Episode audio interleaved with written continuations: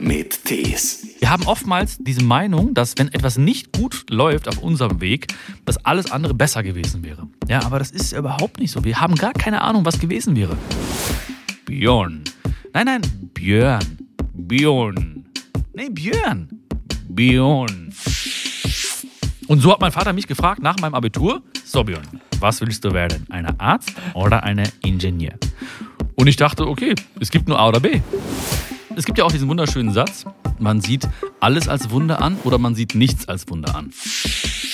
Und diese Endlichkeit, die ja in jedem steckt und auch im Leben steckt, gibt ja uns und dem Leben auch diesen unfassbaren Wert. Alles, was ein Ende hat, ist extrem wertvoll. Er hat immer gesagt, Arbeit ist Arbeit, Leben ist Leben.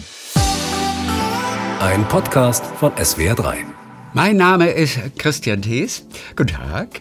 Und die schönsten Gespräche sind ja immer die, aus denen man etwas mitnimmt. Und das wird jetzt, glaube ich, gleich definitiv der Fall sein. Denn wir sprechen mit Björn Katilatu. Er ist ein deutscher Autor und Motivationstrainer. Sowohl in den digitalen Medien als auch auf der Bühne. Er bringt Menschen bei, dass wir nur in der Gegenwart Dinge verändern können, nicht in der Vergangenheit. Und dass viele Probleme darin liegen, dass wir uns oft überhaupt nicht mit uns selbst beschäftigen. Was die entscheidenden Fragen an uns selbst sind, das besprechen wir jetzt mit ihm anhand einiger Beispiele auch aus seinem Leben, das uns auch immer wieder mal nach Indien führen wird. Von dort sind seine Eltern eingewandert. Er selber ist ein Ruhrpottjunge. Das neue Buch von ihm, das heißt Spaziergang zu dir selbst, eine magische Reise zu mehr Achtsamkeit, Selbstliebe und Glück. Dann sagen wir mal Hallo nach. Ja, wo bist du gerade? In Hagen noch? Nee, wo, wo wohnst du?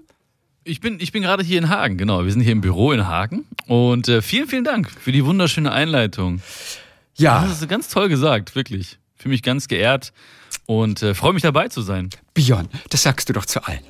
Nein, nein, nein, wirklich, so ganz toll. Ich habe dir ja schon gesagt, ne, unser, unsere Connection, ja, also unsere Connection menschliche Art, also energetisch, aber auch unsere Connection über Audio und Video und alles, ne, ist sehr, sehr gut. Das heißt also, ja. ich freue mich richtig und äh, schön, dass wir uns haben. Björn, das Gute ist, wer uns zuhört, ist ein wunderschöner Mensch. Oh ja. so einfach können wir das sagen. Es ist, und ein Wunder vor allen Dingen auch. Ein wunderschöner Mensch ja. und ein, ein Wunder vor allen Dingen auch. Ne? Ist es wirklich so? Auch wenn nicht alle das kapieren. Aber alle sind auf ihre Art wunderschön, wenn es auch manchmal schwer ist, diesen Begriff konkret zu füllen. Aber das schaffen wir vielleicht gleich noch während der nächsten ja, Dreiviertelstunde. Ja. Ne? Doch, Aber doch, doch. Also ich glaube auch, ne, dass man wirklich mal das, ich glaube, jeder ist auch auf der Reise und jeder hat mal so Zeiten, wo er nicht äh, sich als wunderschön bezeichnen würde, also weder äußerlich noch innerlich. Ja. Ähm, das gehört auch dazu, glaube ich. Aber ähm, ich glaube, dieses allein dieses Wunder, Mensch, alleine wir, jeder, der das hier hört gerade, ne? Ja. Ich weiß nicht, also ich habe ja gelesen, irgendwo Wunder ist äh, ein etwas, dessen Zustandekommen man nicht erklären kann. Ja? Also ich habe keine Ahnung, ne, wie das funktioniert. Den den Akt davor verstehen, wir, verstehen die meisten noch, ne? Ja. Was dann passiert, ist wirklich ein Wunder, ne? Es ist schon ein Wunder, dass wir zum ja. Beispiel mit jemandem in den USA telefonieren. Wir sprechen in ein Gerät rein und quasi, es gibt so gut wie keine Verzögerung. Wir sind ja. zeitgleich, sind wir da drüben zu hören äh, zigtausend Kilometer entfernt. Alleine das kann man doch heutzutage noch gar nicht begreifen, oder? Ah, ich, ich kann so vieles nicht begreifen. Ja, das, wie das funktioniert. Ich habe ja gerade schon gesagt im Vorgespräch, die Technik und ich, ne, wir sind nicht die besten Freunde. Ja. Ich wundere mich jedes Mal, wenn ich mein Handy, ich mache mein Handy an, ich sehe meine Eltern in Indien gerade, ja, bei strahlendem Sonnenschein. Und ähm, es ist wirklich, also eine technische Art, aber wie gesagt, also man, es gibt ja auch diesen wunderschönen Satz entweder man, man sieht alles als Wunder an oder man sieht nichts als Wunder an. Ach, guck mal. Und, und, und beide, beide Personen oder beide Sichten haben ihre Berechtigung. Ja, es ist einfach eine Entscheidungsfrage. Kommt ja aus dem Indischen, dieser Satz? Äh, nein, er kommt nicht aus dem Indischen. Ähm, ich bin mir gar nicht sicher, wer den, wer den zuerst gesagt hat oder woher der genau überliefert wurde. Ja. Aber wie gesagt, ich kann heute Morgen aufstehen äh, und, und, und rausgucken und sagen, wow, was für ein Wunder, ja. Die, die Natur, die Bäume, ich selbst, äh, die Menschen, die ich treffe. Oder ich gehe halt raus und sage, äh, alles Zufall, äh, alles doof. Und ganz viel dazwischen gibt es auch noch natürlich. Ne? Ich gebe dir zum Anfang ein kleines Gedicht mit. Also nur eine, eine Zeile, weil ich gerade ja. drauf komme, von Mascha Kaleko. Äh, diese wahnsinnig tolle Dichterin. Und das Gedicht heißt Rezept. Ich lese es jetzt nicht vor, aber es ist so eine kleine Anleitung fürs Leben. Jage die Ängste fort und die Angst vor den Ängsten. Für die paar Jahre wird wohl alles noch reichen. Das Brot im Kasten und der Anzug im Schrank. So, und dann geht es weiter und deswegen zitiere ich es nur, in im letzten Satz heißt es, zerreiße deine Pläne, sei klug und halte dich an Wunder. Oh, sehr schön. Wahnsinn, ja, Wahnsinn, Wahnsinn. Da steckt, aber da steckt ja so viel drin jetzt, ne? Sie sind schon lang verzeichnet im großen Plan. Also Ja. heißt es, sei klug und halte dich an Wunder. Einer der schönsten Sätze, die ich kenne. Und den du noch nicht kanntest. Das freut mich. Wunderschön, ja. Das werde ich mir nachher auch aufschreiben. Ja, und ähm, das, das spiegelt auch so viel wider. Ja, also ich habe, äh, ich habe, oder wir alle hatten in den letzten Jahren wahrscheinlich ganz andere Pläne äh, als als die, die wir jetzt realisiert haben, beziehungsweise äh, als der, als den Weg, den wir jetzt nehmen mussten, teilweise auch. Und ähm, ja, ich bin auch, und das hast du ja auch so schön in der Einleitung gesagt, ich bin auch ein, ein Mensch, der wirklich immer wieder sich in die Gegenwart holt und äh, das Geschenk der Gegenwart öffnet und versucht wirklich im Hier und Jetzt zu sein äh, und nicht zu schauen, okay, was war schon alles und was kommt da noch alles. Äh, das sind alles so zwei, zwei Zeiten beziehungsweise zwei Dinge, die wir nicht mehr verändern können. Aber das jetzt, das können wir verändern. ja. Diesen Moment jetzt können wir verändern. Ist das nicht toll? Das tun wir gerade. Den können wir verändern. Du veränderst mich, ich dich. Und du hast sogar einen wunderschönen Namen. Wobei Ja. deine Eltern dich ursprünglich Björn nennen wollten. Warum haben sie Genau. das dann doch nicht gemacht?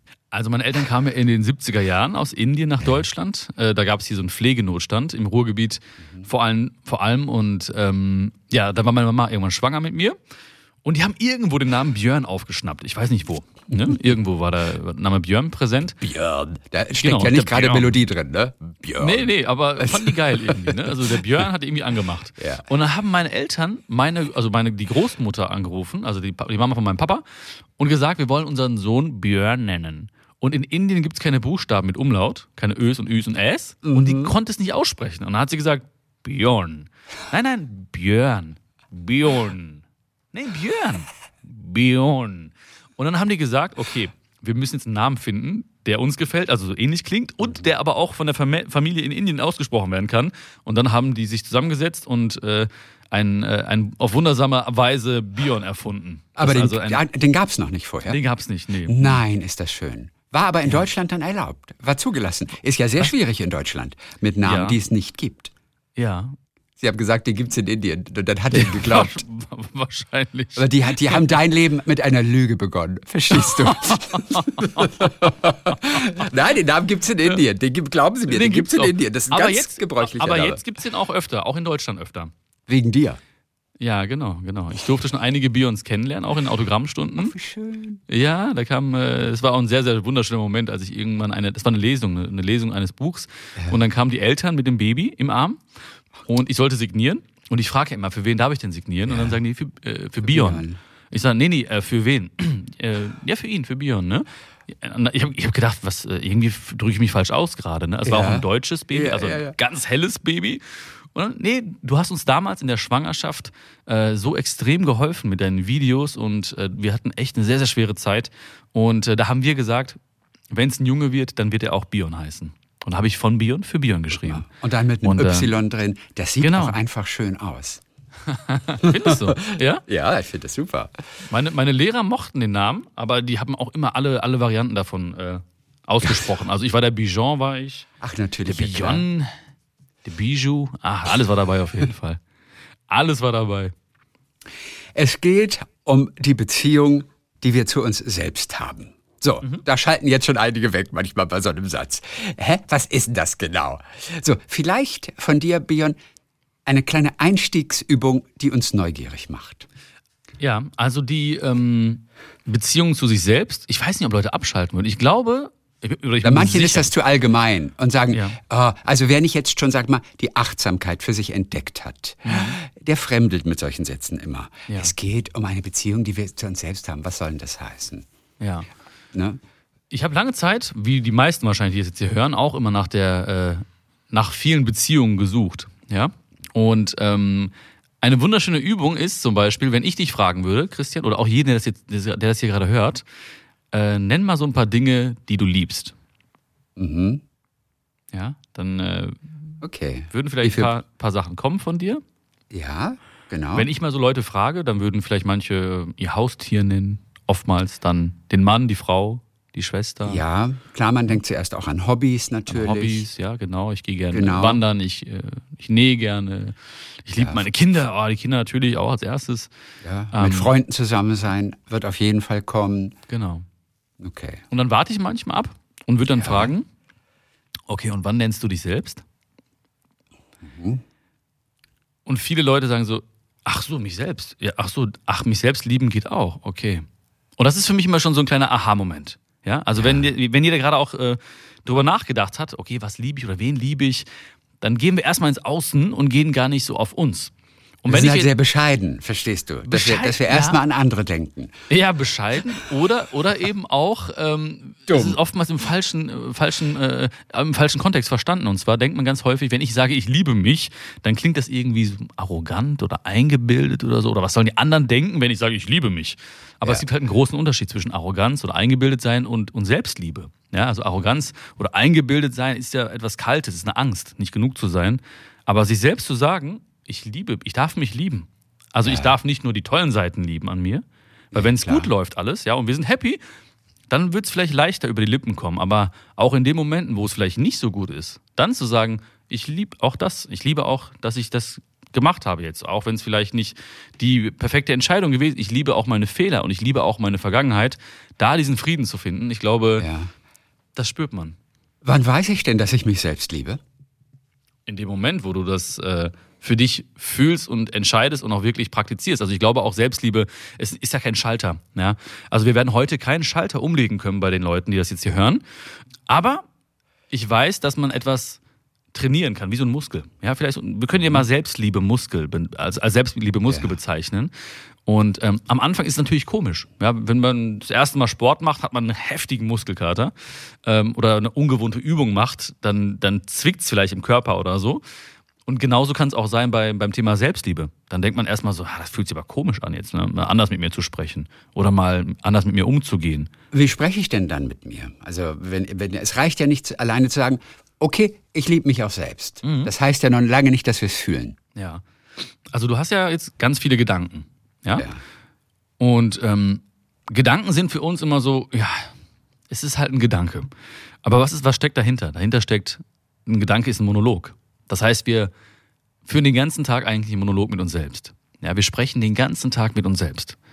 Und ich weiß nicht, wie die Forscher das rausbekommen haben, aber es soll wohl 60 bis 80.000 Gedanken geben am Tag. Ja? Okay, okay. Also das- das, das finde ich gut, das finde ich schlecht, das ist mir egal. Also so auch Bewertungen, Bewertungen, von Dingen natürlich. genau. Ja, oder, Also oder eben auch jetzt äh, einfach in, der, in dieser Sekunde sprechen wir mit uns. Ne? Also wir sagen, ja, ah, das finde ich doof. Oder wenn mir jetzt hier ein Glas Wasser runterfällt, würde ich vielleicht sagen, oh, ich, ich trottel. Oder Mann, ach, typisch Bier. Oh, was soll der Christian von dir denken? Ne? Also das geht die ganze Zeit so weiter. Ja, das geht immer. Es regnet. Ah, toll, eigentlich wollte ich doch noch losgehen. Na egal, das machst du später. Naja, okay. Ach, jetzt ruft der schon wieder an. Habe ich den schon zurückgerufen? Ach, was poppen da schon wieder auf? Hm. Habe ich nicht geantwortet? Okay, mache ich gleich. Wir reden die ganze Zeit mit uns selbst. Wir reden die ganze Zeit mit uns selbst. Und ähm, wie gesagt, von 60 bis 80.000 äh, Gedanken. Da gab es mal eine Studie, ich, ich weiß die konkrete Prozentzahl nicht, aber auf jeden Fall eine große, eine hohe, hoher Prozentsatz, ich weiß nicht, äh, 70 bis 75 Prozent der Gedanken seien wohl destruktiv und nicht förderlich für uns. Also Ja, äh, das stimmt. Ja, 80 also Prozent aller Gedanken sind mit irgendetwas Negativem verbunden, Verbunden, im weiteren genau. Sinne. Das ist, glaube ich, ein Fakt. Genau, oder mit einer ähm, kritisierenden Aussage uns selbst gegenüber. Ja, ne, wie oft sagen wir eigentlich, Mensch, ne, okay, kann passieren, oder wie oft umarmen wir uns in Anführungsstrichen selbst mit, mit guten Gedanken. Er wird eher das Gegenteil. Wir würden eher sagen, so, oh Mann, ey, warum, ach Björn, ey, das hättest du doch besser machen können. Oder warum ist das nicht eingefallen gerade? Oder Mensch, du Trottel, ne? Oder du, ah, typisch du, Björn. Ähm, ich ich glaube, wenn Leute mit uns so sprechen würden, wie wir mit uns selbst, dann würden wir den nicht in unser Leben lassen. Ja? Dann würden wir sie nicht als Freunde bezeichnen, aber wir sind unser nächster Mensch, also unser bester Freund, unsere beste Freundin. Und wenn wir so mit uns sprechen, dann kann man sich ja vorstellen, dass man, uns, dass man sich nicht gut fühlt im Endeffekt. Ja? Ja. Weil, weil ein Gedanke sofort, oder die Bewertung, die du auch gerade genannt hattest, sofort zu einer Emotion, einem, einem Gefühl führt. Ja? Man fühlt sich ja nicht einfach schlecht, sondern man hat sich schlecht gedacht. Ähm, man, man, äh, man, ist, man ist nicht einfach irgendwie traurig, sondern man hat sich traurig gedacht. Ja, da gab es vielleicht ein, ein Musikstück, was gerade lief, ja. Ähm, und dann kam eine Erinnerung hoch und dachte, ah, damals habe ich doch noch diesen Song gehört mit meiner damaligen Freundin, mit meinem damaligen Freund. Ach, ich weiß gar nicht, ob ich jemals wieder so glücklich werde. Und zack, hast du dich traurig gedacht. Und schon Ja. fühlst du dich so, hm, ne? So. Und das ist natürlich, das kann man im, im Positiven wie im, im Negativen nutzen. Ja, das heißt also, man kann ja auch sich andere Gedanken machen. Das heißt also, man merkt schon, ich glaube, man merkt, dass so viel Magie steckt in, in Gedanken, in Monologen. Und dass es natürlich auch erstmal ein bisschen komisch sein darf, ist ja auch normal. Ja, wie gesagt, beim ersten Mal ist alles ein bisschen, hm, ein bisschen komisch, ein bisschen merkwürdig. Aber wenn man es dann immer wieder macht, dann haben wir einen guten, einen guten äh, Muskel trainiert. Okay, ein paar Ansätze kriegen wir auch gleich noch. Hast du heute Vormittag eigentlich deine Hour of Power schon gemacht? Also Hour of Power, ähm, ich habe jeden Tag so ein paar Rituale. Ähm, zum Beispiel, dass ich jeden Morgen den Tag nicht auf, mit, also ich stehe nicht mit meinen Füßen auf na, äh, vom Bett, sondern ich gehe auf die Knie und äh, ich gehe erstmal ins Gebet. Ich Aber bedanke erst mich. auf die Füße und dann auf die Knie. ja, manchmal auch direkt, je nachdem, wie fit ich bin. Vom Bett aus direkt auf die Knie. Ja, ja, das das geht klingt auch. total kompliziert. Das, ist auch eine Übungssache, ja. Also mit den Händen zuerst aber. Ja, ach, du kannst ja auch abseilen. Du kannst dich quasi am, Ja. am Bettlaken so entlang seilen quasi, ne? Ja, So. das klingt einfacher schon wieder. Naja, auf jeden Ja. Fall. Das Ja? Ziel muss sein, okay, innerhalb von ein paar Sekunden bis auf den Knie. Ja, ist klar, Und, und, und ähm, dann gehe ich einfach, also das, das, das Gebet klingt jetzt vielleicht hochspirituell, aber es ist einfach nur ein, ein großes Dankeschön für den Tag, ein großes Dankeschön für die, für die Gesundheit, für vielleicht auch Schmerzen, die nicht mehr da sind, mit denen ich heute nicht mehr aufgewacht bin. Und, Mhm. Ja. ähm, und so starte ich den Tag, ja, also mit, mit körperlicher Betätigung auch. Also keine großen, äh, also ich werde nicht, äh, in, ich, steh, ich fahre nicht jetzt jeden Morgen ins Fitnessstudio oder so, ne? Das gibt's ja auch dieses, dieses Vorurteil oder viele Menschen denken, oh, jetzt muss ich da mein ganzes Leben umstellen, aber einfach nur einfach den Geist und Körper in Schwung bringen und dann merken, wow, das hat schon was gemacht mit mir. Ja, ich gehe anders aus der Tür raus oder ähm, ich, ich bin anders, ich bin im anderen Modus einfach unterwegs. Also ein paar kleine Übungen auf jeden Fall schon. Bisschen Gymnastik oder was auch immer so. Irgendwas, ja klar. Also bisschen, auch bisschen, bisschen dehnen, bisschen strecken schon mal. Ja. Irgendwie den Körper aktivieren. was, denn, was, was einem einfach gut tut. Und wenn es eine, eine kleine Runde um den Block ist oder wie auch immer, also was man auch körperlich natürlich auch leisten kann überhaupt, ja, je nachdem, das macht schon einen großen Unterschied. Das macht einen großen Unterschied. Das wird oftmals unterschätzt vielleicht, ja, aber was, ob ich jetzt morgens im Bett liege und die E-Mails lese oder ob ich jetzt morgens Danke sage für den schönen Tag, hm. Aber es macht einen kleinen und damit auch großen Unterschied einfach im Laufe des Tages. Wie konkret sind denn diese Dankbarkeitsgedanken morgens schon? Abends fällt es ja immer etwas leichter, dankbar zu sein, weil man ja so viele Dinge erlebt hat. Und im Nachhinein denkt man zurück und denkt, ach, das war schön und das war toll und auch danke, äh, dass das Mittagessen so wahnsinnig lecker war. Ähm, aber wie ist es morgens? Man kommt ja so frisch aus der Nacht. Wie konkret muss Dankbarkeit am Morgen sein? Also ich finde es ja erstmal gut, dass du, dass es dir leicht fällt, dass du abends dankbare Gedanken haben kannst. Ja, Ja, also ich glaube, auch das kann man ja trainieren wie ein Muskel. Ja. Das ist ja auch klar, fällt einem dann, und dann, wenn man das erst mal macht ein paar Mal, Mhm. dann fallen einem eben ja auch tagsüber diese ganzen Dinge auf, Mhm. die man erst quasi abends mühsam zusammenkramt anfangs, aber Super. später fallen sie einem tagsüber automatisch auf. Und Dankbarkeit tut uns ja einfach so wahnsinnig gut. Es ist dieser Vagusnerv oder was ist es? Du, du, ich glaube, du, es ja, du, du motivierst mich gerade. Ich kann dir einfach jetzt Ah, stundenlang zuhören. wieso? Erzähl, ja, das ist super. Das ist super. Du bist heute mal. naja, aber auch ein paar Dinge gelernt über die Jahre hinweg. Ja, klar. Nein, das ist super. Das ist ganz toll. Und guck mal, wie selbstverständlich du darüber sprichst. Ja, und das heißt ja im Endeffekt, dieser Muskel von dir in dem Moment ist ja schon gut trainiert. Ja, also das heißt, du hast ja gar nicht in Frage gestellt, dass Ja. vielleicht gar nicht, ich weiß, es gibt, es gibt wahrscheinlich keine große oder ganz genaue Erhebung darüber, aber ich glaube, viele Menschen sitzen abends da und ärgern sich über die Dinge, die nicht gut gelaufen sind. Oder in Partnerschaften erzählen die sich Dinge, ach, und der hat das gesagt und das war nicht gut. Aber dann einfach mal zu sagen, so wie du gerade erklärt hast, wunderschön, erzähl mir mal drei Dinge, die gut gelaufen sind. Oder welche drei, für welche drei Dinge bist du denn heute dankbar? Ja, und das bringt ja auch Beziehungen zu, zusammen. Also nicht nur jetzt Liebesbeziehungen, auch wenn man es einem Freund erzählt oder wenn man es einer Freundin erzählt oder telefoniert abends. Aber mal drei Dinge aufzählen, die gut gelaufen sind. Und das führt natürlich dazu, dass wir erstmal einem anderen äh, Modus sind, besser schlafen, Dankbarkeit fühlen.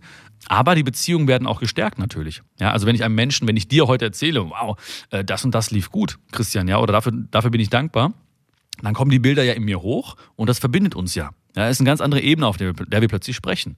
Also auch super, wie gesagt, dass du, das, dass du das für dich schon so praktizierst und dass es für dich eigentlich schon selbstverständlich ist. Ne?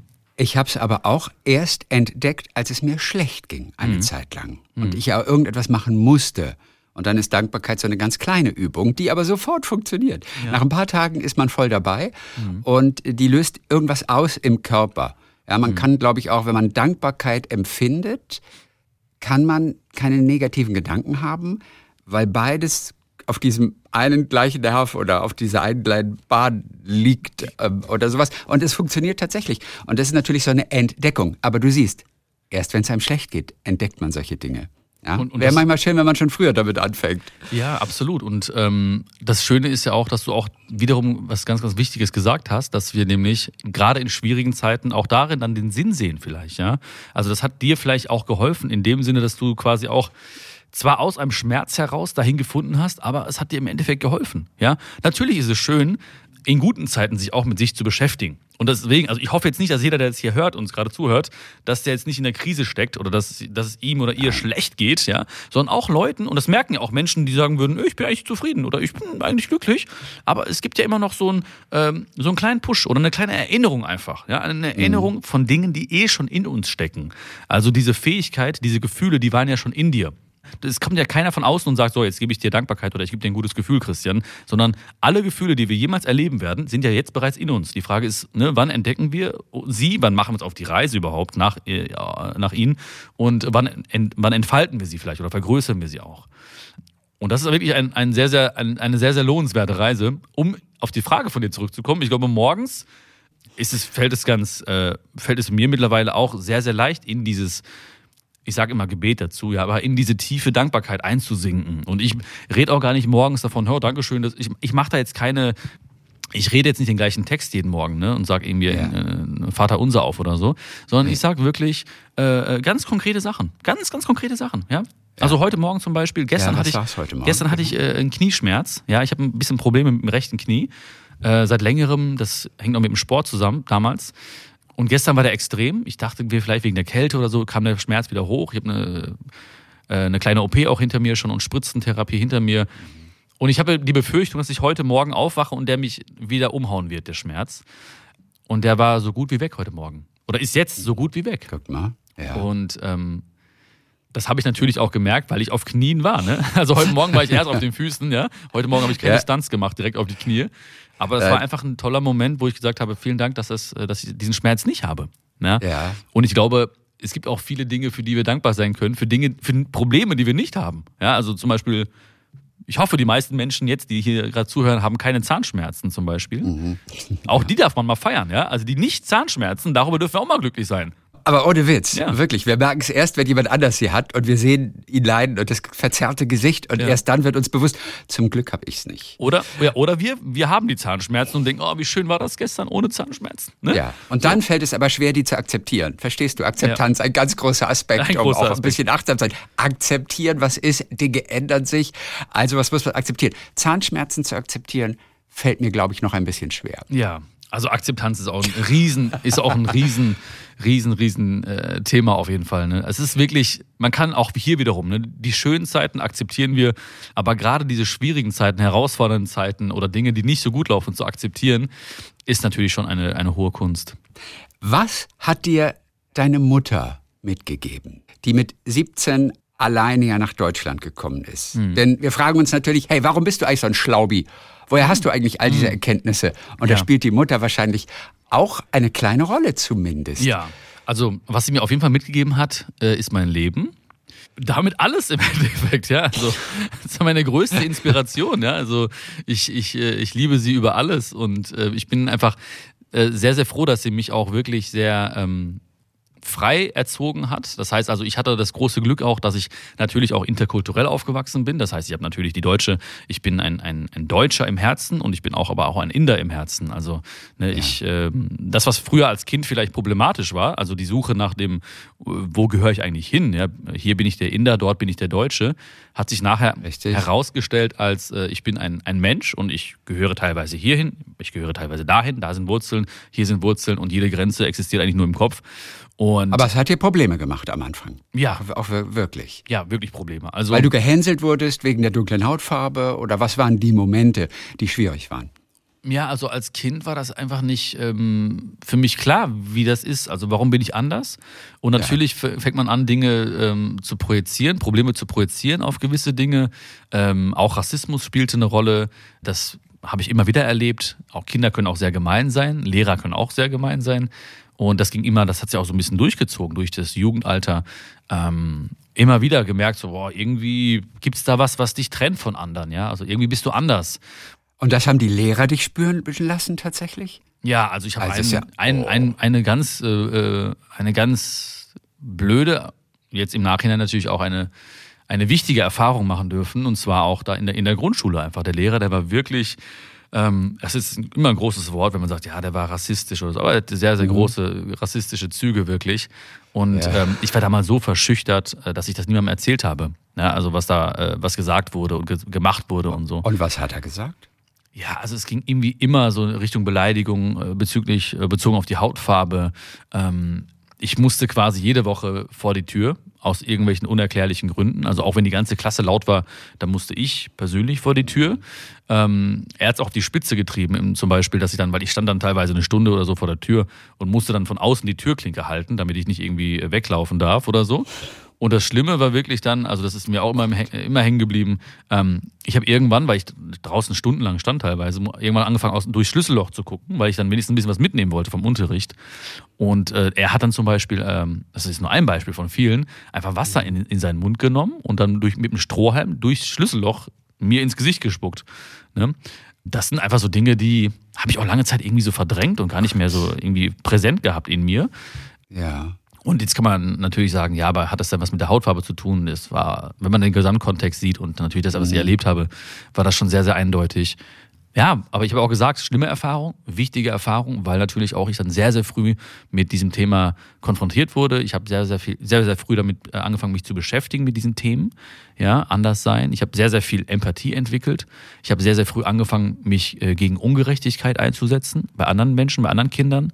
Kein Ähm, Wunder. Und deswegen habe ich, genau, und das, wie gesagt, schlimme, sch schlimme, herausfordernde, aber sehr wichtige Erfahrung. Und ähm, auch, auch dieser Lehrer hat dafür gesorgt, dass wir heute diese Zeit verbringen dürfen miteinander. Ja. Diese Wende aber, dass du dich auch wirklich den guten, den positiven Dingen äh, gewidmet hast, die musste aber erst mal kommen. Es gab so eine Zeit als Jugendlicher, da bist du ein bisschen auf die schiefe Bahn geraten. Ja. Dich auch gern mal geprügelt? Oder, Genau. oder gerne oder unfreiwillig eher? Nee, also gerne war das, glaube ich, nie. Ich habe mich immer unfreiwillig geprügelt. Ähm, ne, ich will das Aber nicht mal auf das das falsche, bisschen. auf das falsche Umfeld schieben oder so. Aber es waren schon Ja. natürlich mit Leuten, ich war mit Leuten unterwegs, die irgendwie auch, wo immer Menschen dabei waren, die auch Streit gesucht haben. Und ich war, dann, dann bist du mitgefangen, mitgehangen. Ähm, und ähm, ja, dadurch bin ich sehr, sehr viel, habe ich sehr, sehr viel Mist gebaut. Ne? Sehr, sehr viel Ja. Mist gebaut. Hab Also wie zum Beispiel, was reden wir von Klauen oder Klauen und Prügeleien und Ja. äh, Vandalismus, ne? also solche Geschichten, ähm, die einfach nicht, äh, ja, die nicht, die nicht schön waren, die einfach, äh, einfach Ja. fehlgeleitete Energie. Ne? Also viele Dinge kamen zusammen, ne? also das Umfeld, die ähm, Perspektive, wohin mit, mit mir, wohin äh, mit meiner Energie und ähm, und andere hatten mehr Geld wahrscheinlich, andere Familien, denen ging es wesentlich besser, wesentlich besser gestellt, die Mitschüler da, ach guck mal, wie gut die das haben. Genau, genau. Also, also viele Dinge, die einfach zusammenkamen. Ne? Und ähm, dann habe ich ähm, einfach diese Erfahrung mach, gemacht und irgendwann natürlich gemerkt, okay, da steckt so viel in dir. Äh, du hast ja diese Energie, du hast ja dieses Potenzial. Äh, äh, nutz das doch. Nutz das für dich, nutz das für die Menschen. Und ähm, ja, dann habe ich langsam, langsam den Weg gefunden. Also etwas, wie gesagt, es war sehr, sehr viel in mir, durch Erfahrung natürlich. Ähm, Klar. Und du hast Sozialstunden noch ableisten müssten, müssen. Haben die dazu beigetragen im Prinzip, dass du plötzlich den Fokus verändert hast und dir, ja, dich auf Positives irgendwie konzentriert hast? Auch diese, dieser Wunsch irgendwie, ich möchte ein guter Mensch werden, der anderen nicht wehtut oder Dinge zerstört. Ich- Haben die auch eine Rolle gespielt? Oder was war so ein, so ein Moment? Ja. Mhm. Man sucht ja nach diesem Schlüsselmoment. Welcher kann es gewesen sein? Also ein, äh, ein Schlüssel, es gab ganz viele Schlüsselmomente. Ein Schlüsselmoment war auf jeden Fall, dass ich auch mal Mist gebaut habe und dann gab es eine Gerichtsverhandlung und meine Eltern waren dabei. Okay. Und in, Oh, der, peinlich. in der Regel war das eigentlich so, dass dann nachher kamen die Eltern ins Zimmer und haben dann geschimpft und so meinen, äh, warum und wieso, was, was haben wir falsch gemacht und so weiter. Und dieses Mal ist es nicht passiert, nach der äh, Verurteilung quasi. Und dann bin ich eine halbe Stunde später irgendwann, weil ich äh, dachte, okay, wo sind meine Eltern jetzt? Ne? Wo, wo bleibt das Schimpfen? Bin dann in deren Schlafzimmer gegangen und dann saß mein Papa links am Bett, meine Mama rechts am Bett und beide haben geweint.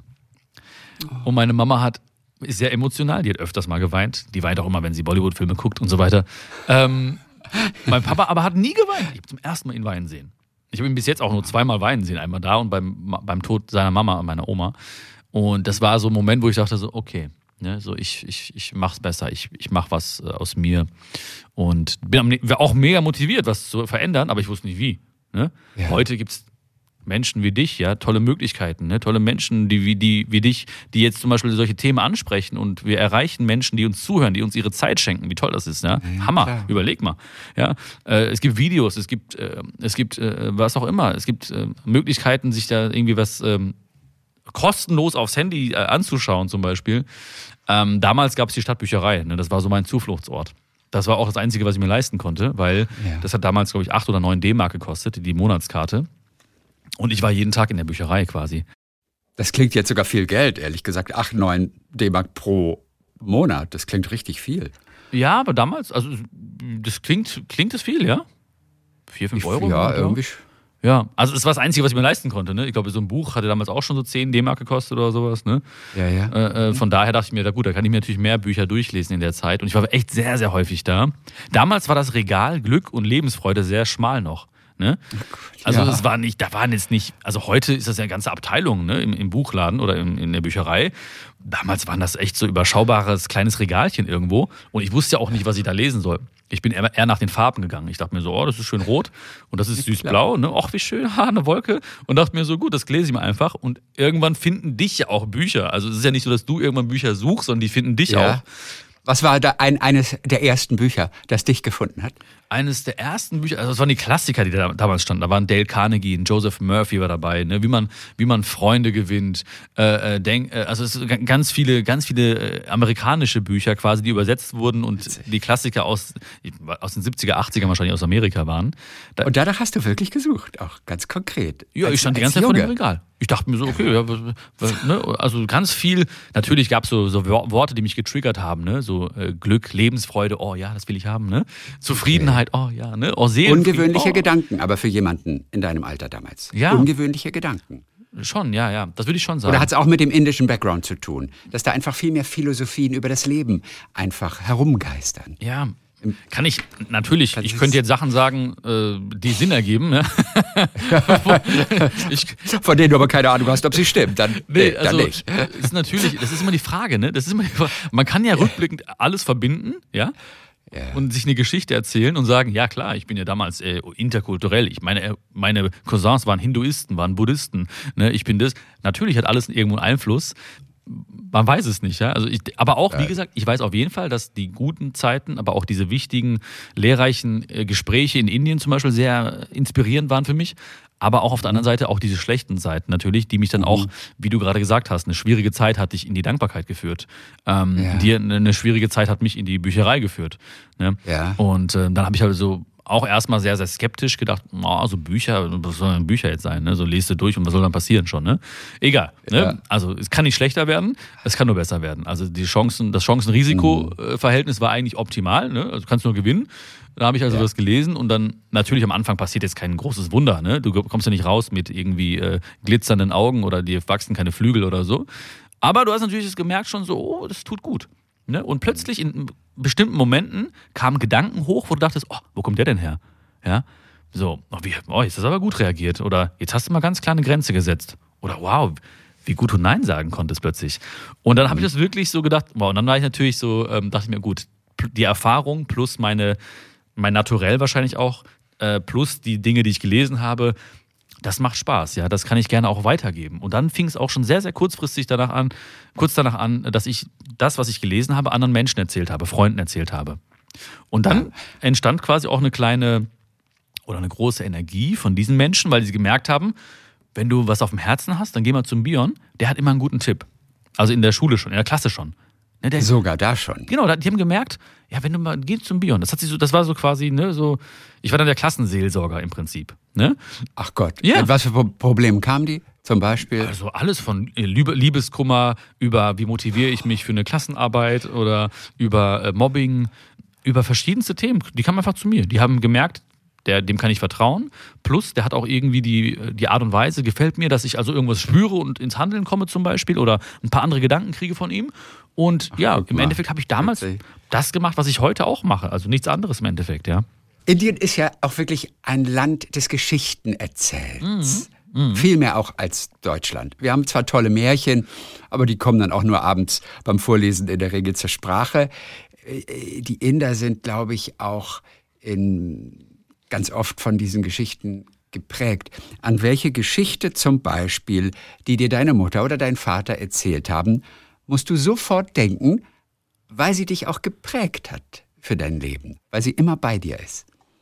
Ja, also ich habe so viele ähm, Geschichten gehört und ich glaube auch wirklich, dass dieses Geschichtenerzählen, dass das auch wirklich so ein bisschen in meinem, im, im Blut steckt. Ja, da bin ich äh, überzeugt. Also mein Vater zum Beispiel hat mir immer Geschichten erzählt, aber immer so ein bisschen, die waren immer so ein bisschen falsch erzählt. Ja, äh, die haben immer irgendwie, also der hat irgendwie, ich glaube, der hat die auch erfunden teilweise, aber ich habe gemerkt, okay. er ist auf jeden Fall motiviert, Geschichten zu erzählen. Ja? Also der hat ja. schon gerne auch mit Metaphern gesprochen. Ne? Habe ich als Kind immer gehasst, ne? dass ich immer gesagt habe, irgendwie so, ja, was, was ist denn das jetzt für welche Geschichte vom Frosch jetzt erzählt er mir da, ne? Oder welche Geschichte von dem und dem jetzt, ne? Was hat das jetzt mit mir zu tun im Endeffekt? Aber es gab zum Beispiel ähm, eine Geschichte, äh, die jetzt, wo du gerade davon erzählt hattest, die ja. hängen geblieben ist, ähm, die Geschichte von dem Elefanten, der angebunden war, der angebundene Elefant, ne, der quasi nach der Geburt ähm, mit so einem ganz kleinen Seil um seinen Fuß herum angebunden wird, einem ganz kleinen Flock.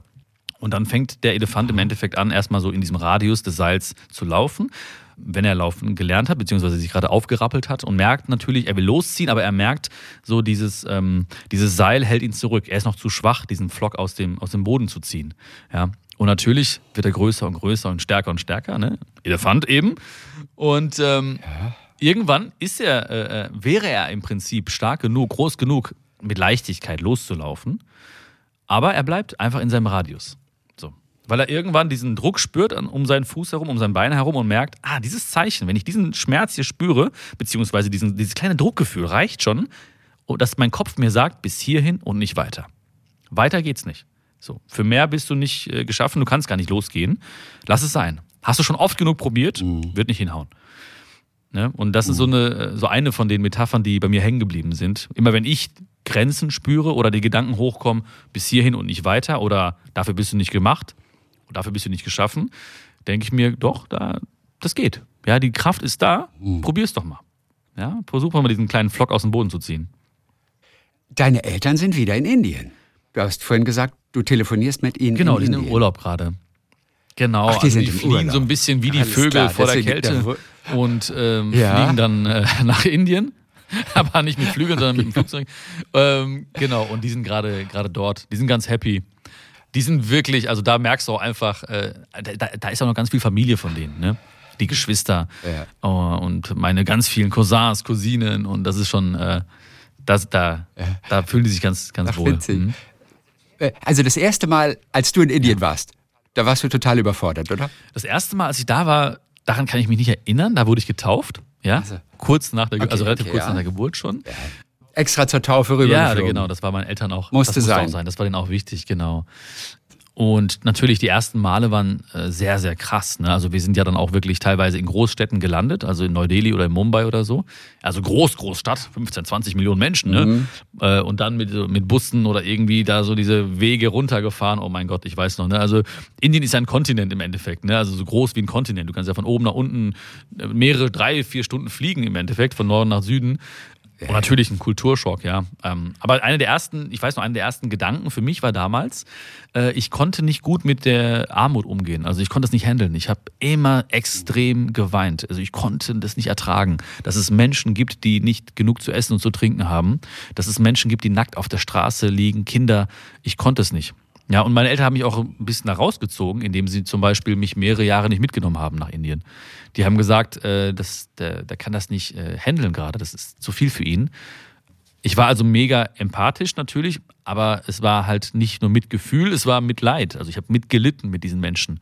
Und das ist wirklich so eine der, wenn du jetzt sagst, die ersten Erfahrungen oder die ersten Gedanken aus Indien, muss ich sagen, das waren wahrscheinlich so die ersten, allerersten Gedanken für mich. Also nicht, nicht diese. Mhm äh, nicht dieses Bunte, nicht das Essen, nicht die Gerüche, nicht äh, die Elefanten, nicht äh, der Taj Mahal, ne? nicht äh, die Musik, nicht Bollywood, sondern es war wirklich erstmal das, das Leid, was mich am meisten beschäftigt hat. Wo du gerade von deiner großen Familie gesprochen hast, deine ganzen Cousins, Cousinen, die es da auch gibt, muss ich gerade dran denken, natürlich an einen Satz ja, den du auch vertrittst, wenn wir enttäuscht sind, dann sollten wir das schnell aussprechen, denn sonst schleppen wir es einfach mit uns rum. Das ist eine wichtige Sache. Du warst mal furchtbar enttäuscht, als du in Indien warst bei deiner Familie und du wolltest die einladen ins Kino und so weiter. Ja.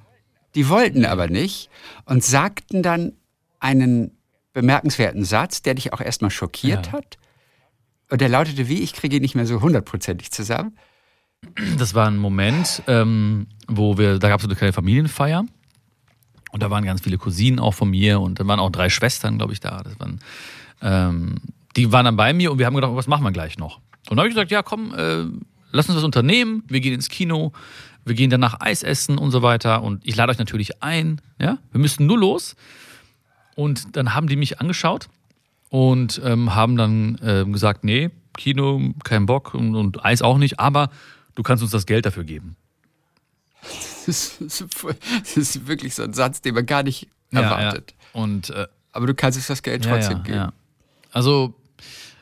Und du hast wie reagiert? Ich habe natürlich geschockt reagiert. Ich habe natürlich dann das weitergesucht, ne? Oder ich weiß gar nicht, ich brauche, glaube ich, Zeit für mich erstmal ein bisschen. Das war für mich immer sehr, sehr, sehr ähm, schwierig. Es gab natürlich extreme extreme Differenzen. Es gab immer schon extreme Erfahrungen äh, mit, mit der Familie in Indien, weil natürlich auch, man war zwar Teil der Familie, aber man war auch trotzdem ein Fremder irgendwo. Mhm. Ja, ich konnte nie so gut sprechen wie die, am Anfang total gebrochen, indisch gesprochen ich war immer anders halt, ne? Und die hatten ja auch ein, ganz anderes Bild, ja. Die dachten natürlich, die Straßen aus Deutschland, in Deutschland sind aus Gold, ja. Das heißt, so, äh, ne, du kannst uns alle hier alles ermöglichen im Endeffekt. Also die wüssten auch nicht genau, was was was abgeht hier, ne? Also auch deren Bild über Deutschland war ein ganz anderes, war ein ganz verzerrtes Bild. Und ähm, ja, leider gibt es natürlich auch Teile in der Familie, die, ähm, die die Bindung zu mir halten, nicht aus großer Liebe, sondern sagen, ja, der kann uns ja helfen, wenn es uns mal schlecht geht. Mhm. Ja, der, mhm. kann da sein, mit Zeit helfen, mit, mit Geld helfen, mit Energie helfen. Und Aber, das ist auch okay. Oder ist das schon wieder eine Bewertung, wenn man das sagt? Das ist auch okay, dass die so denken. Ja, damals war es für mich nicht okay. Ne? Damals war ich aber auch nicht jetzt so, ähm, ja, ich weiß was das falsche Wort belesen oder so, aber nicht so weit einfach ja. im Kopf. Ne? Ich habe damals gesagt, so, ich habe es persönlich genommen. Ich dachte, was soll das, ne? So Zeit mit mir, ich will euch ins Kino einladen und ihr wollt Geld haben? Wie kann das sein? Ne? Das war für mich ganz schockierend, wie du schon gesagt hast, richtig.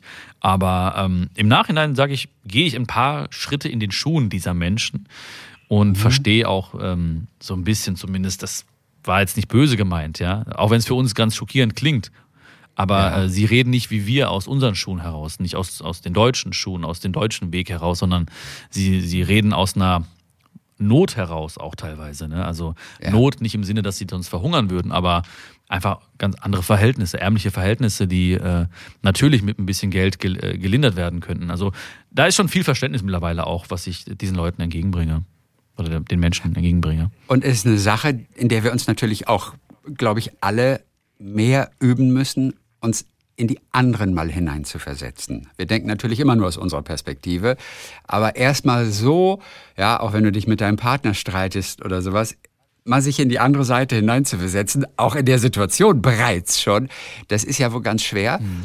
Aber solche kleinen Erlebnisse helfen natürlich dann auch, das Ganze in die richtige Perspektive zu rücken und das äh, in, die, in die richtige Richtung dann zu gehen. Ne? Ja, ja. Es gibt ja im Endeffekt auch mal so zwei, zwei äh, Ideen, die man hat. Ähm, verstehen wollen oder verstanden werden wollen. Ne? Das ah, heißt. Verstehen wollen oder verstanden werden genau. wollen. Und die meisten Menschen, Verstehen die auch, wollen, ist deutlich besser. Ja, die, aber die meisten Menschen, die sich treffen irgendwo, die bringen ja. beide die Position mit, versteh mich bitte. Ja? Ob es jetzt ja. in einer Partnerschaft ist, in einer Freundschaft, ob es jetzt mit einem Gespräch ist mit einem Kunden oder wo auch immer. Äh, bei, unter Freunden, versteh mich bitte. Nein, versteh du mich. Nein, versteh du mich bitte. Versteh du mich.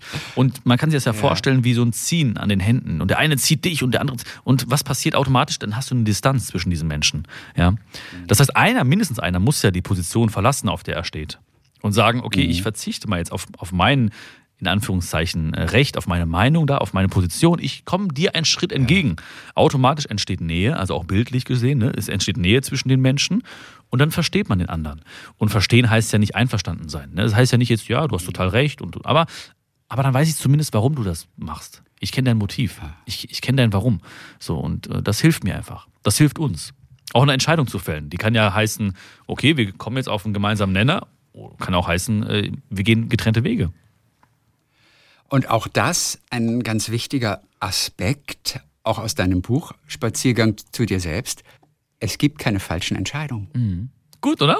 Da freuen wir uns, oder? Warum? Ja, Ja. es gibt, ja, aber im Nachhinein denken natürlich doch viele, ach, ey, ich hätte das damals echt, ich hätte das einfach anders machen sollen. Ich hätte, ich hätte auch einen anderen Beruf irgendwie wählen sollen. Ja. Oder ich hätte Ja sagen sollen, ich hätte Nein sagen sollen. Aber du sagst, es gibt keine falschen Entscheidungen. Warum nicht? Weil es natürlich immer nahe liegt, dass wenn man, gerade bei den Beispielen, die du genannt hattest, ja, man kann natürlich sagen, oh ja, hätte ich mal, hätte ich mal hier, hätte ich mal dort. Aber du weißt ja gar nicht, was passiert wäre. Du weißt ja gar nicht, wie der andere Weg gelaufen wäre. Ne? Wir haben oftmals äh, diese Meinung, dass wenn etwas nicht gut läuft auf unserem Weg, dass alles andere besser gewesen wäre. Ja, aber das ist ja überhaupt nicht so. Wir haben gar keine Ahnung, was gewesen wäre. Ne? Ich kann auch sagen, ja, wäre ich mal links abgebogen oder rechts abgebogen oder hätte ich mal mich mal für den Menschen entschieden.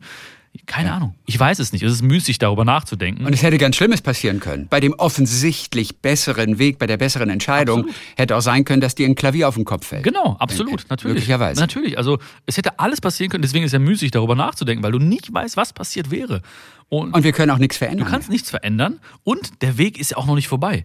Ne? Also viele Menschen äh, treffen so eine oder treffen so eine Aussage an einem Punkt, wo es vielleicht nicht gut läuft. Ja? Du hast dich entschieden für einen Weg, für einen Beruf oder für, für eine Idee oder für einen Menschen. Und wenn es nicht gut läuft, bleiben sie stehen und sagen, ah, falsche Entscheidung. Aber du bist doch noch auf dem Weg. Du weißt ja gar nicht, was darauf passiert, daraufhin passiert. Ja? So wie du vorhin gesagt hast, in der schwierigen Zeit, Dankbarkeit. Du hättest auch sagen können, in der schwierigen Zeit, na, ey, toll, das hast alles, alles falsch entschieden, Christian. Alles falsch gemacht. Aber du hast gesagt, gut, da liegt jetzt gerade ein Stein auf dem Weg.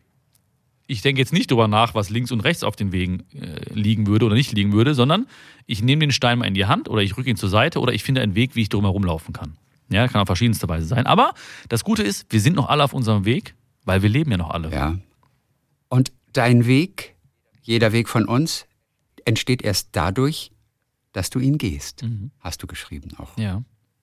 Es gibt von Anfang an keinen richtigen Weg. Der Weg kommt überhaupt erst. Indem wir ihn gehen. Indem wir da Indem wir gehen. gehen, ja. Also Ja. ganz, ganz ne, plakativ, ne, visuell gesehen Ja, natürlich. Ne, wir laufen über diesen Trampelpfad, wir hinterlassen unsere Fußspuren.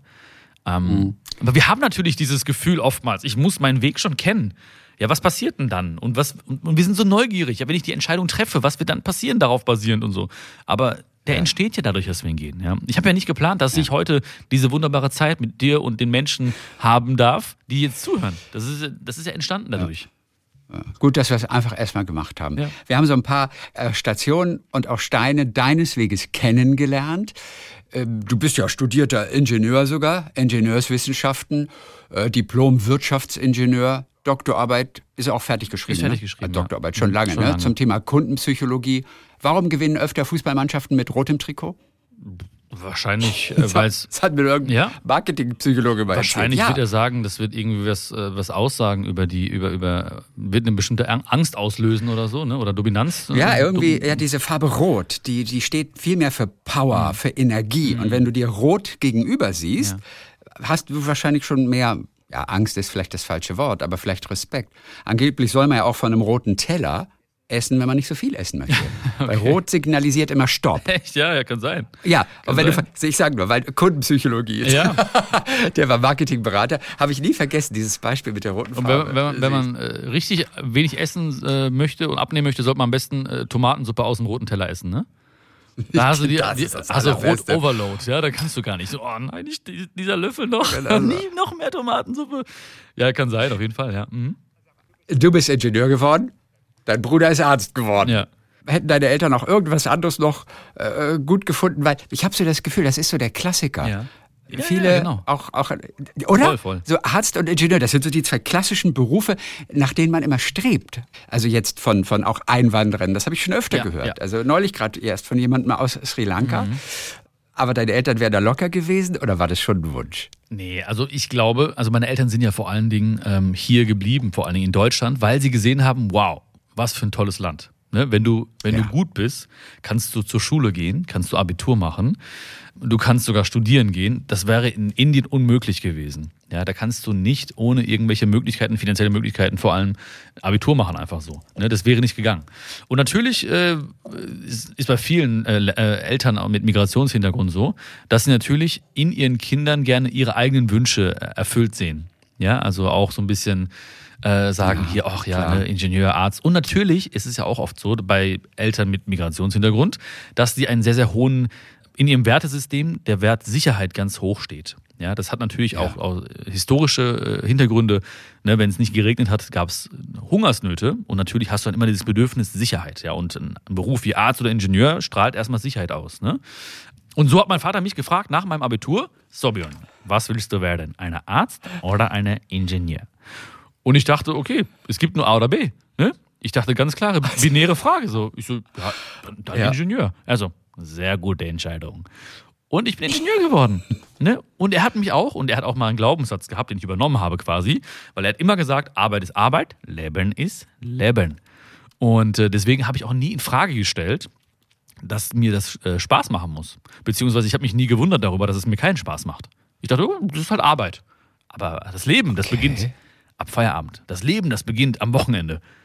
Bis du natürlich irgendwann merkst, die Stimme im Inneren immer lauter wurde und gesagt hat, was soll das? Ne? Da, da schlummert so viel in dir. Ich kann doch jetzt nicht ein Drittel meines Lebens quasi weg, wegschmeißen oder weg, mir wegwünschen. Zeit wegwünschen. Ne, Das ist das Schlimmste, das Tragischste, was es gibt. Aber du hast Glück gehabt, dass es dir Spaß gebracht hat am Ende. Das Studium meinst du? Ja. Hat, Ingenieur Wie kommst du denn da? stimmt, du bist ja gar kein Ingenieur. Du stimmt, du bist ja gar Nein. kein Ingenieur mehr. A- a- ich dachte, Es hat mir Spaß aber immerhin gemacht. hast du es durchgezogen und du hast sogar eine Doktorarbeit Genau, geschrieben. aber die Doktorarbeit- Und da muss man echt viel Zeit Genau, investieren. also durchgezogen. Ich bin, ich bin äh, wirklich äh, gut im, im Durchziehen. Ich kann wirklich auch Sachen gut abschließen, weil ich weiß, okay, wie du lernen kannst. Und ich konnte auch damals gut reden. Also mündlich war ich immer sehr, sehr gut. Ja. Und ich habe es halt, wie gesagt, ich habe immer gedacht, das muss halt keinen Spaß machen. Ne? Arbeit ist Arbeit, Leben ist Leben. Ne? Beim, bei der Doktorarbeit ging es ja schon in, in den Bereich Motivationspsychologie. Das heißt also jetzt nicht irgendwie ähm, äh, Marketing, Kunden, äh, bla bla bla, ne? sondern wirklich, äh, wie motivierst du Mitarbeiter, wie motivierst du Kunden? Und wenn du natürlich über diese Motivationspsychologie nachdenkst, dann weißt du auch, wie motivierst du andere Menschen oder wie motivierst du dich selbst. Das heißt, da war schon sehr viel Interesse bei. Und ähm, irgendwann natürlich musst du eine Entscheidung treffen, wie geht's weiter. Und dann habe ich mir einfach damals entschieden, gut, äh, es gibt so Social Media. Das ist relativ kostengünstig. Ich, ich hatte kein Geld, habe eine Kamera gekauft, irgendwie gebraucht bei eBay und angefangen, die ersten Videos zu produzieren. Ne? Natürlich total, äh, ne? in Anführungszeichen schlecht. Ähm, ah ja, so muss es sein am Anfang. banal, äh, alle möglichen Fehler gemacht. Aber ich dachte mir, okay, wenn du gut bist und wenn du von Herzen sprichst, dann werden die Menschen das auch spüren. Ich dachte mir, was von Herzen kommt, erreicht Herzen und das war immer mein Credo. Und der hat dich bis zu diesem Punkt geführt. Bis zu unserem Gespräch heute, heute Vormittag hier miteinander, können wir jetzt sagen, nachdem wir die letzte Dreiviertelstunde miteinander verbracht haben, wir verlassen die Welt ein wenig schöner, als wir sie vorgefunden haben? Also ich bin total inspiriert von unserem Gespräch, von deinen Fragen, von deinen Aussagen. Ich spüre auch die Energie, die wir erzeugt haben und ich hoffe, dass sie auch ein bisschen übergeschwappt ist. Und wenn jeder etwas, eine Sache mitnimmt heute, das wäre mega schön. Ja. Aber ich bin extrem dankbar für deine Zeit, für die Zeit, die die Menschen mitgebracht haben, um uns zuzuhören. Bis jetzt sogar noch. Und äh, Ja. ja. es war, hat mich auf jeden Fall beflügelt. Ich schicke dir gleich das schöne Gedicht von Mascha Kaleko. Vielen Dank. in dem es ja heißt, ich zitiere noch einmal, zerreiß deine Pläne, sei klug und halte dich an Wunder. Oh ja. So, und wenn wir alle auf einen kleinen Zettel einmal schreiben, den wir uns in die Hosentasche stecken, so wie manche das mit einem kleinen Gedicht machen, das man immer wieder rausholen kann und zwischendurch, wenn man irgendwo warten muss, in der Schlange, im Supermarkt, dann kann man das Gedicht rausholen und sich an diesem kleinen Gedicht erfreuen. So ein Lieblingsgedicht. Voll schön. Gib du uns bitte einen Satz, eine Frage, ein Statement mit, das wir auf einen Zettel schreiben und wir tun diesen Zettel in die Hosentasche und können ihn irgendwann mal rausholen. Ja. Also, ich würde einen Satz schreiben und zwar, auch das geht vorbei. Auch das geht vorbei. Das gilt sowohl für die guten Dinge, aber vor allem auch für die schlechten Dinge. Alles geht vorbei. Alles geht vorbei. Und das gibt diesem Moment eine, eine Magie und ein, ein, ein, ein Wunder im Prinzip, das diesen Moment umhüllt, indem man sagt, okay, ich genieße diesen Moment gerade, weil der ist so schön, weil der geht auch vorbei irgendwann. Und dieser Moment, der vielleicht gerade so weh tut, ich lasse ihn gerade zu, weil auch der geht vorbei. Und all das und diese Endlichkeit, die ja in jedem steckt und auch im Leben steckt, gibt ja uns und dem Leben auch diesen unfassbaren Wert. Alles, was ein Ende hat, ist extrem wertvoll. Und diesen Satz will ich immer dabei haben. Und nichts ist für immer. Und zwar gar nichts. Und auch Sprache. Und wir zerreißen uns ja gerade in der Gesellschaft so, was darf man sagen, was darf man nicht sagen. Und man kann auch nicht jetzt plötzlich sagen, StudentInnen, was soll denn das? Sprache wandelt sich. Ja. Sprache ist nie gleich geblieben. Wir sprechen auch nicht alle mehr wie Goethe. Mhm. Irgendwie zum Glück müssen wir heute sagen. Und insofern, der Wandel ist das Normalste der Welt. Wir sehen es auch an den Bäumen, an der Natur. Die hat es, und das lernen wir auch natürlich in deinem Buch, als ganz natürliches Prinzip des Lebens erhoben. Ja, sie lassen die Blätter los, da kommen auch wieder neue. Man kann diesen Zustand nicht behalten. Das ist ein kleines Stück der Philosophie, die wir in deinem Buch quasi auf dem Weg zu uns selbst erfahren und lernen. Spaziergang zu dir selbst, eine magische Reise zu mehr Achtsamkeit, Selbstliebe und Glück. Mit Tees.